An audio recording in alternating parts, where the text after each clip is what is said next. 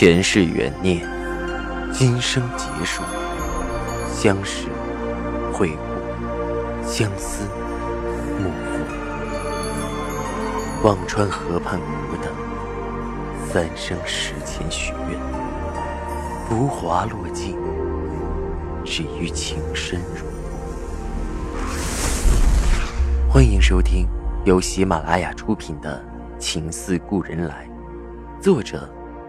文安初心忆故人，蒋波，魅影，明月照经纶，木千林。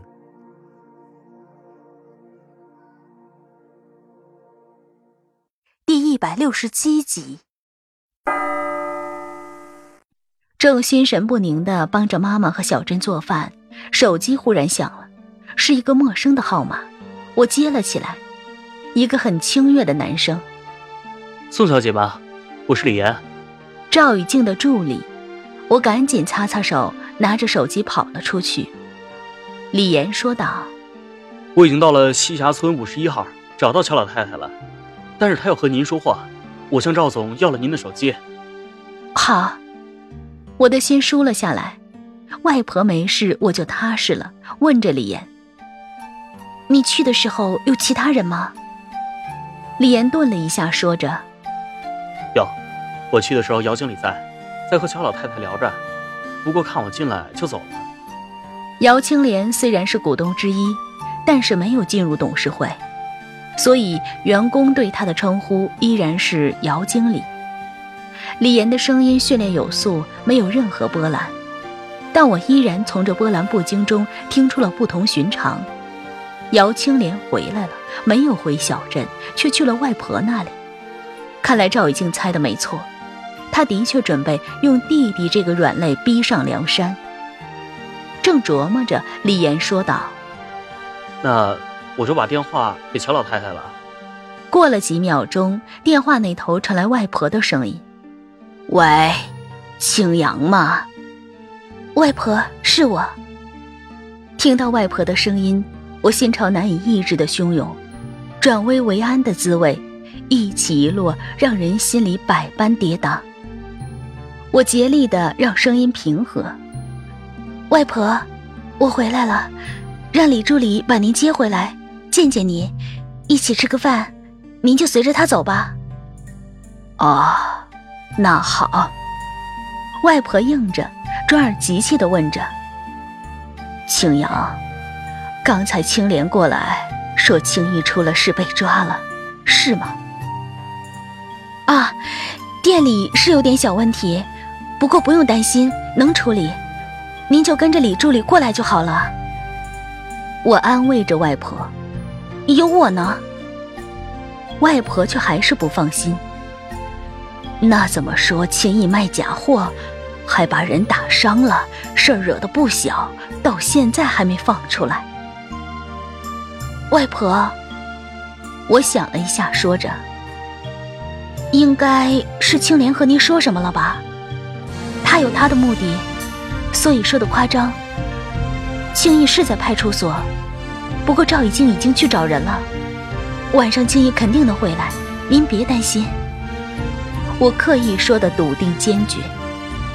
赵雨静，外婆重复了句，叹了口气：“唉，又是结束。”青莲怎么也变了？好吧，那我先过去。说着挂了电话。我心里沉沉，外婆那句又是结束，戳得我心里酸酸的。多少年过去，故人的纠葛依旧在这一代人身上重演着恩怨情仇。我走回屋，和妈妈说着：“我找人把外婆接来了。”一起团聚团聚，妈妈点头应好。吃过饭，小珍去接小黎，我在屋里和爸妈大致说着我和赵以静的过往，没敢把那些利益纠葛说得太详细，只是说着赵家和杜家有些渊源，姚青莲是杜家的后人，有着股权继承权，赵以静和姚青莲仅仅是交易，但最终是放弃了股权。爸妈听得面面相觑，妈妈一脸惊讶：“啊，怎么像电视剧似的？”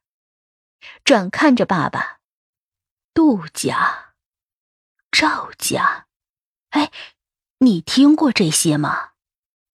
爸爸摇头：“我去哪儿知道，太复杂。”洋洋，你真的决定掺和在这里头吗？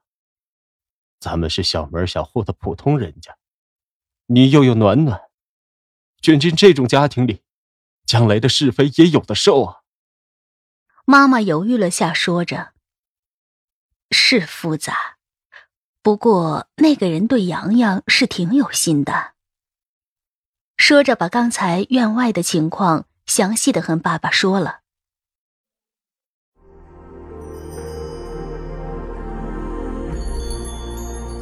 您正在收听的是喜马拉雅出品的长篇穿越小说《情似故人来》。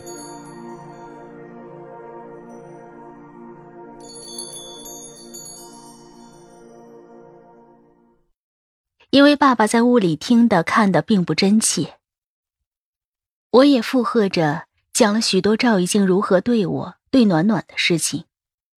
在我生病的时候，跨越千里来看望我。为我公司做的一切，给暖暖的细心照顾。爸爸听后沉默了，过了许久，看了看妈妈，说着：“儿孙自有儿孙福，咱们管不了。”转看着我说道：“洋洋，你自己看吧，只要觉得人靠得住就行。我们也老了，这些事儿说不出个道道。”看着善解人意的父母，我的眼泪蠢蠢欲动。天下也许所有人都可能无法理解你，唯独父母是完全站在你的角度和立场去想问题。江南的初冬，屋外也有萧索之气，但屋内的暖意却让我的心如春绽开。外婆在下午五点多的时候也到了，依旧是清曲硬朗。小珍把小黎接了回来，胖嘟嘟的小丫头已经完全不认识我了。小珍教了好几遍，才腼腆的叫着我“姑姑”，又钻到她妈妈怀里，咯咯笑着。小珍说道：“姐要是把暖暖带回来，她就有伴儿了。”一家人家长里短的聊着，却各自有着各自的担心。我趁着父母不注意，问着外婆：“姚青莲是不是也问了您程月锦的事儿？”外婆点点头。他以为我这里有，来找我也不是第一次了。前年就来过一次，我告诉他没有，还和他说笑。我要是有那么宝贝的东西，早就给青阳做嫁妆了。我恍然，难怪姚青莲想要看我的嫁妆。外婆摇摇头，说着：“跟不上时代了，那千年万古的东西有什么值钱？”青阳，你知道吗？我知道是知道，但是当着外婆也不知道该如何解释，只好简单的说。赵家想找到程月锦，改良现有的丝绸。外婆看看我，淡淡笑着：“你哄外婆是外行呢。现在什么世道了，连村里养蚕都用高科技了，还能用八十年前的东西改良？”我对外婆灵敏的思维惊讶不已，嘿嘿笑了两声，说着。我是怕说的复杂，您嫌烦，是想用程月锦申请低标产品，走文化路线，以后效有保障。外婆哦了一声，这个外婆就的确不懂了，转问道：“是赵家想要程月锦？那青莲怎么那么积极？他和赵家的婚事不是解除了吗？”我咬咬唇道：“啊，赵家现在是两派，都想要程月锦。有人是想生产出来，有人是怕生产出来，各怀心思。姚青莲站在后者的队伍。外婆年迈，但心思转得飞快，看着我问道：“那你是站在想生产出来的那派？赵一静那边？”外婆从我说的赵一静帮忙找人，就已经看出了端倪。我的脸有点发烫，点了点头，看着外婆认真的问道：“外婆，真的不知道程月锦的下落吗？”外婆抬手扶了扶我的头发，叹道：“傻孩子。”却忽然看到了我额上的伤口贴，脸色变得紧张。“你额头怎么了？”我赶紧拽了拽外婆的手，“啊，没事的，中午和人闹事的人蹭的。”说着，赶紧把头发散了下来。外婆的脸色有些冷清，为了块绸子。就要闹成这样，找事、抓人、打人，还想做什么？